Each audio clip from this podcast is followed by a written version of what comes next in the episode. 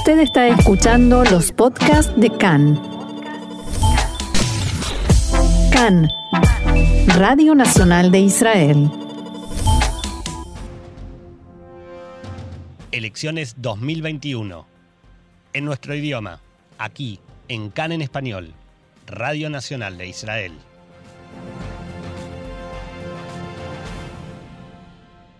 Continuamos aquí en CAN, Radio Reca en español, Radio Nacional de Israel, en esta serie de entrevistas con candidatos de los principales partidos para estas elecciones que ya ya casi casi llegan.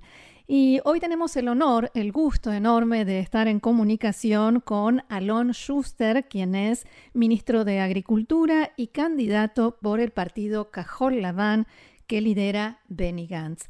שלום ותודה רבה, המון המון תודה על, על זמנך ועל השיחה הזו איתנו. Muchas gracias, Roxana. Buenos días. ¿Cómo estás? ¿Cómo están todos los oyentes? Muy bien, muchas gracias. Estamos haciendo una serie de entrevistas para conocer a los principales partidos a través de sus candidatos. Pero, a diferencia de los demás candidatos que he entrevisto, quisiera preguntarle en primer lugar sobre sus raíces, su vínculo con Sudamérica, con Argentina, y si es algo que se siente en su vida cotidiana.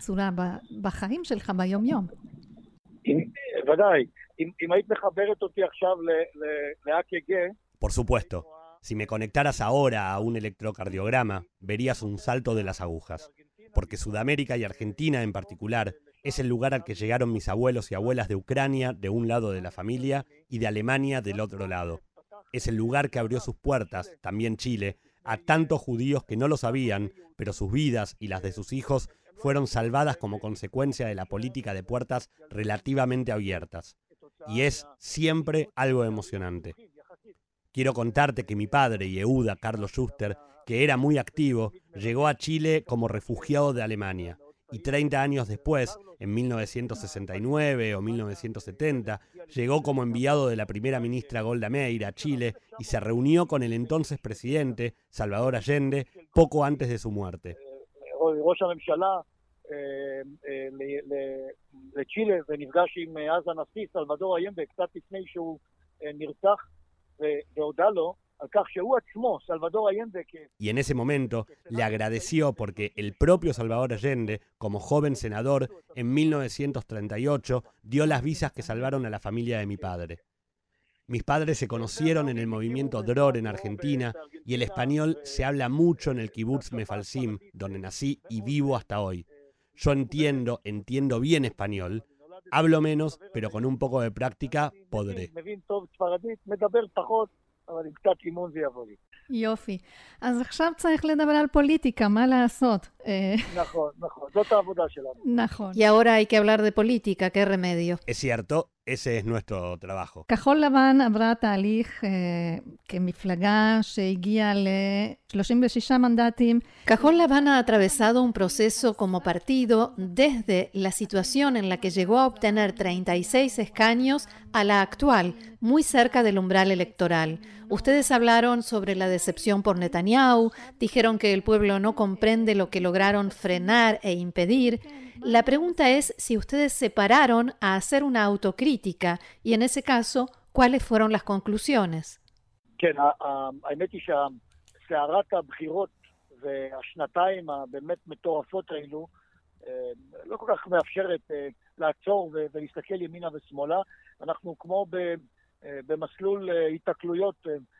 La verdad es que el torbellino de las elecciones y estos loquísimos últimos dos años no nos dan tanta posibilidad de frenar y mirar hacia un lado y el otro.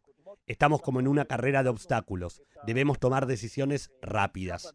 Y hace un año tomamos una decisión crítica, exactamente hace un año, inmediatamente después de las elecciones anteriores. En ese momento comprendimos, y fue un golpe, hasta qué punto la situación era grave y hasta qué punto era necesario quitarle a Netanyahu medio gobierno y fue una decisión nada sencilla, por la cual pagamos un precio electoral. El precio es que nosotros vimos la crisis constitucional, la crisis de la democracia. Volver a ir a elecciones en el verano pasado nos parecía algo tremendo. Y en ese momento, la pandemia apenas estaba comenzando. Quiero recordarles que en las elecciones anteriores, hace un año, había 6.000 personas en aislamiento. Hoy en día hay 6.000 fallecidos.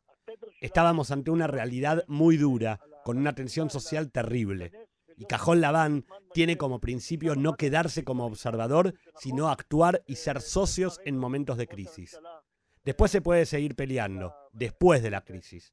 Creímos que era lo correcto. Lamentablemente, el primer ministro no cumplió su palabra y estoy moderando mis palabras. Él dejó en claro que sus intereses personales están por encima de todo. Y efectivamente, nosotros pagamos un precio. Pero, y con esto quiero resumir la idea, es como una madre cuyos hijos están atrapados en una casa que se incendia. Entra, trata de salvarlos y sale herida. Como si le preguntaras después si valió la pena. Valió la pena. Valió la pena porque tenemos un solo Estado de Israel. Hay una sola realidad y hay que tomar decisiones. ¿Acaso en la primavera anterior era lo correcto dejar a Israel solo con Benjamin Netanyahu? La respuesta era no. Y hoy nuestro objetivo es sacarlo del gobierno, junto con otros partidos de izquierda y de derecha, gente más honesta, que pueden cooperar al menos por un tiempo determinado para salvar al Estado de Israel, sanarlo, tanto del coronavirus como de Netanyahu.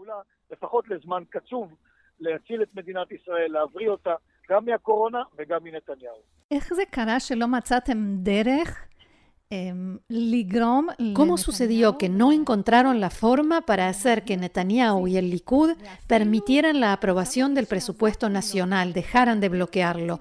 E incluso se puede decir que ustedes lo ayudaron a que se aprobara un sustituto de presupuesto nacional. Por eso cayó el gobierno. Benjamin Netanyahu, que él mismo fue ministro de Finanzas, sabía una sola cosa, que él quiere salvarse. Nosotros hicimos el mejor acuerdo posible con él. También por eso pagamos un precio. Pero pensábamos que para darle al Estado de Israel algunos años de estabilidad, para luchar contra el coronavirus y recomponer la economía, es lo que había que hacer. Le dimos una oportunidad más en el verano, por cuatro meses más. Después que nos quedara claro que Netanyahu piensa solo en sí mismo y arrastra a Israel también a quintas elecciones. Ese es su plan. Eso es lo que quiere hacer, hasta que logre anular el juicio. Es algo increíble. Una sola persona durante dos años arrastra a nueve millones de ciudadanos israelíes de elecciones en elecciones. Por el camino aplasta el Estado de Derecho. No permite que el país tenga presupuesto nacional en tiempos de crisis, que es el programa económico básico. No solo está mal, es repudiable y requiere que sea enviado a casa mediante el proceso democrático de las elecciones. Yo espero que lo logremos. Ese es nuestro gran objetivo. No será fácil. Vemos que incluso en el bloque que se opone a Netanyahu, la situación no es tan fácil. No me imagino a Bennett y Lieberman en una coalición con la lista árabe y Meretz. No es algo sencillo. Las posibilidades de que haya nuevas elecciones después de estas son grandes y por ello es muy importante que Benny Gantz esté allí, porque él es la garantía para impedir que durante el gobierno de transición Netanyahu tome el control absoluto del Ministerio de Justicia, la Fiscalía y la anulación del juicio en su contra.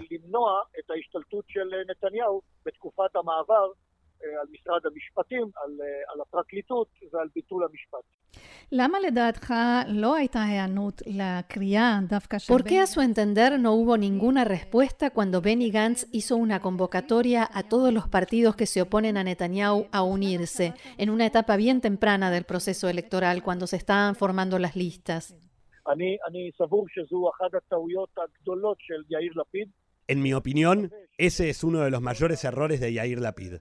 Espero que no nos cueste la pérdida de la posibilidad de controlar lo que sucede en el país. Hay que entender que en las elecciones anteriores nosotros nos ocupamos de que Meretz y Abodá se presentaran juntos. Hoy, mira lo que hace Netanyahu. Mete al partido racista y de extrema derecha de Ben solo para aumentar sus posibilidades. Y en ese sentido, Yair Lapid comete un error.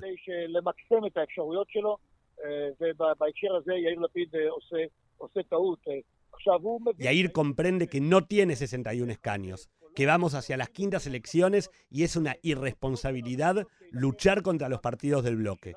Tendríamos que haber hecho uniones de partidos y yo realmente espero que ningún partido de nuestro bloque quede por debajo del umbral electoral. Nosotros haremos todos los esfuerzos para que esto no suceda. Si nosotros no pasamos y tampoco algún otro partido, la responsabilidad será de Yair Lapid. Y también, debo decir, de Merab Mijaeli, que, con arrogancia, no aceptó la muy lógica unión de los partidos de izquierda, Meretz y Abodá. Y yo realmente rezo, espero que todos los partidos en el bloque pasen el umbral electoral.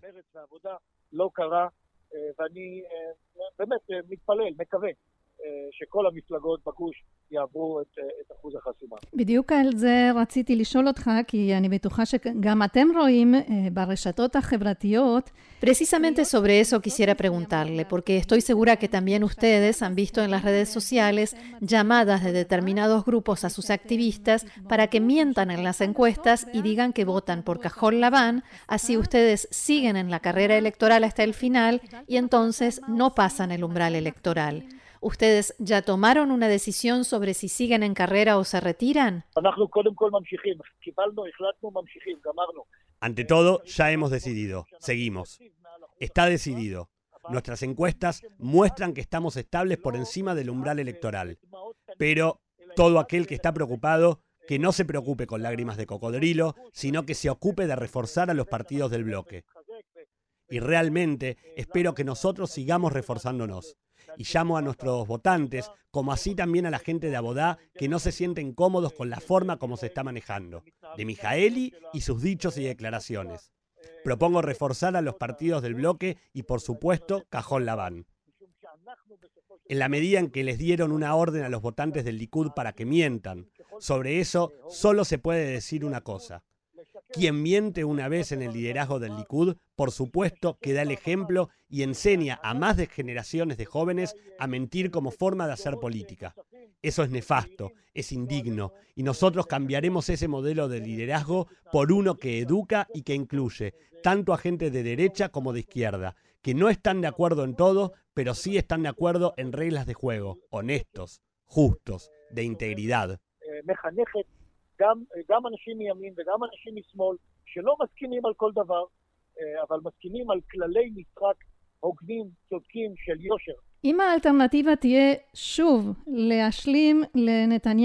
Eh, Si la alternativa es nuevamente completarle a Netanyahu, como se suele decir, el centavo para el peso y que pueda formar gobierno o ir a quintas elecciones, ¿qué harán?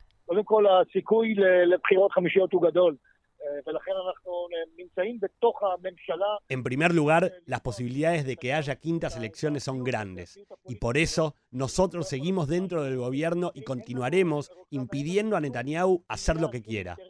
Esa es su pesadilla, su pesadilla política, no poder hacer lo que le da la gana. No tenemos ningún interés de formar un gobierno con el estafador primer ministro actual y recibir uno o dos ministerios, siendo que ahora tenemos medio gobierno y es un gobierno equitativo. Por tanto, podemos impedir al menos parte de los errores y el criterio erróneo de Netanyahu para tomar decisiones. No hay ninguna posibilidad de que nosotros le posibilitemos volver a formar gobierno. Benjamin Netanyahu debe irse a casa y centrarse en el juicio y las duras acusaciones que están sobre su mesa. Finalmente quisiera, con su permiso, volver a Argentina porque se cumple un nuevo aniversario del atentado contra la Embajada de Israel en Buenos Aires y quisiera preguntarle su opinión sobre la actitud, la postura del Estado de Israel respecto a los atentados en Argentina y el mensaje que quisiera transmitir en este día. אחרת, ומה המסר שאתה רוצה להעביר ב, ביום הזה? אני, אני יכול לומר שלצערי, שהמלחמה הגלובלית, העולמית, של ממשלת הרשע, Puedo decir que, lamentablemente, la guerra global, mundial, del gobierno del mal, el gobierno antisionista y pienso que también en muchos sentidos antisemita en Irán, que estuvo detrás de los tremendos atentados en la embajada y en Amia, esa guerra continúa. Estamos en días de mucha tensión frente a ese mismo régimen que tiene intención de atentar contra nosotros, no solo en la región, en las fronteras, por aire, mar, en todas partes. Es un enemigo muy difícil y nosotros reunimos todos nuestros conocimientos y recursos para neutralizar sus planes y conspiraciones. Y en ese contexto, los judíos y los admiradores del Estado judío democrático son parte en la lucha contra los planes de personas a las que hay que sacar del gobierno en Irán. El pueblo iraní no es el enemigo. El gobierno iraní es enemigo de la estabilidad y la paz en el mundo.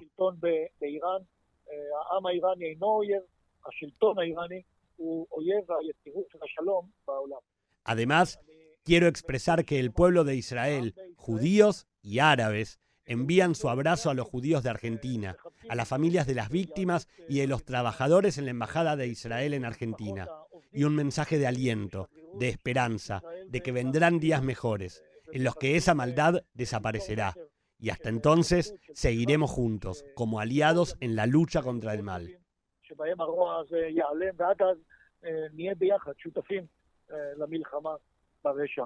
Señor ministro de Agricultura, Alon Schuster, y candidato por Cajol Labán, Hamon Hamon Toda, de Sheye Beatzlaja. Toda, toda. Con mucho gusto. Gracias, Shalom. Shalom. Agradecemos a Tomer Faur muy bien, agradecemos a Tomer Faur, como bien decía Gaby en la grabación, por la producción de esta nota, y también a Alon Schuster por participar en ella, Alon Schuster de Cajón La Habana, quien, como Roxana decía, le deseamos suerte, como a todos todos, todos los candidatos en las elecciones en Israel, que serán este martes 23 de marzo y que tendrán una novedad ¿Cuál es la novedad, Gaby? Una, novedad más importante que, que, la elección misma. Tal vez más importante que la misma elección. No sería posible sin elección, pero mejora las elecciones mucho, que es que a las 21.50 hora de Israel estaremos todo el equipo de CAN en español transmitiendo en vivo por Facebook, Facebook Live y a las 10 en punto de la noche daremos los primeros resultados de las elecciones en exclusiva y también estaremos durante la noche, tendremos flashes informativos a las 10.45 de la noche, a las 0.30 ya del día 24 y a las 6.45 de la mañana del 24, como siempre a las 2 de la tarde, toda la información completa, el día de las elecciones y el día después. Y durante todo el día en Twitter también estaremos publicando actualizaciones a medida que vaya surgiendo la información. O sea que las elecciones se viven en Cannes y sobre todo en Cannes en español. Se viven en Cannes, en todo Cannes, en todos los canales de Cannes, en todos los idiomas, pero por sobre todas las cosas lo que nos importa CAN en español, 21 a 50 de este martes, Facebook Live.